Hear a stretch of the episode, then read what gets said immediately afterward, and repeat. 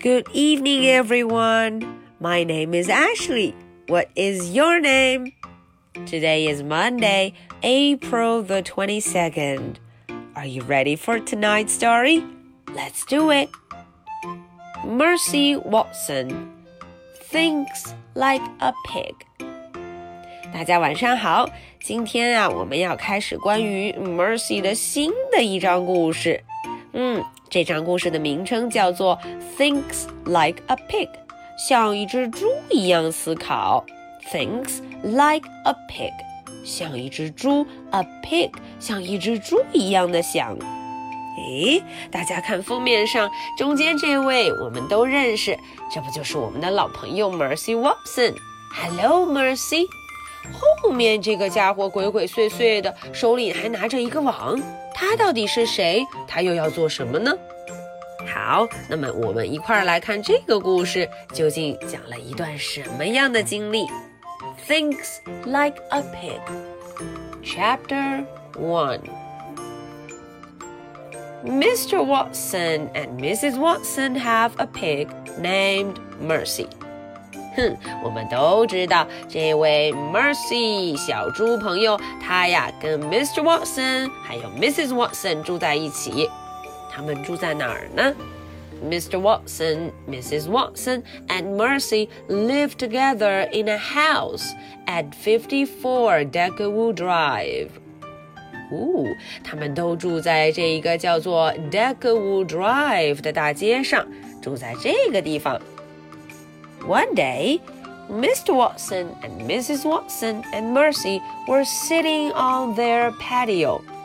有一天啊，one day，有一天，这三个家伙他们一块儿坐在家里的露台上，嗯，patio 露台，瞧瞧他们仨非常惬意的样子。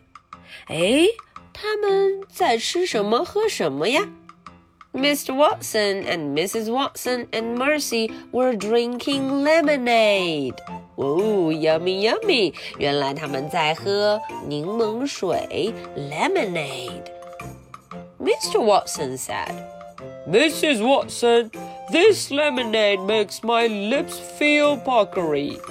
哦，Mr. Watson 说了，哦，Mrs. Watson，这柠檬水啊，让我的嘴唇觉得干干的，嗯，感觉嘴唇有点干干的，puckery。I put an awful lot of lemons in it," said Mrs. Watson. Mrs. Watson 赶紧说了啊，因为呀、啊，我在里面放了很多很多的柠檬 lemon，柠檬 lemon。 That explains it," said Mr. Watson. 哈哈，Mr. Watson 说：“哦，原来如此呢。That explains it.” Mercy slurped some lemonade from her bowl. 嗯，这时候 Mercy 也咕噜噜噜噜，呃，也喝了一点她碗里的柠檬水，lemonade 柠檬汁。Isn't it a beautiful day? said Mrs. Watson. Mrs. Watson 说：“今天天气是不是非常不错啊？It's beautiful，天气非常棒。It's beautiful。” Absolutely beautiful, said Mr. Watson. 啊，Mr. Watson 说：“当然了，今天天气非常棒，absolutely beautiful。” Mercy grunted.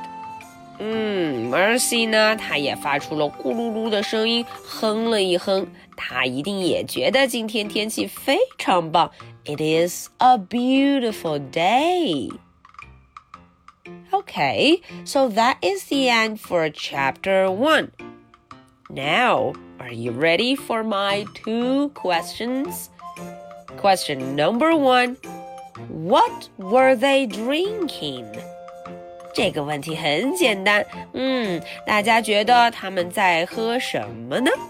What were they drinking? Question number two How was the weather?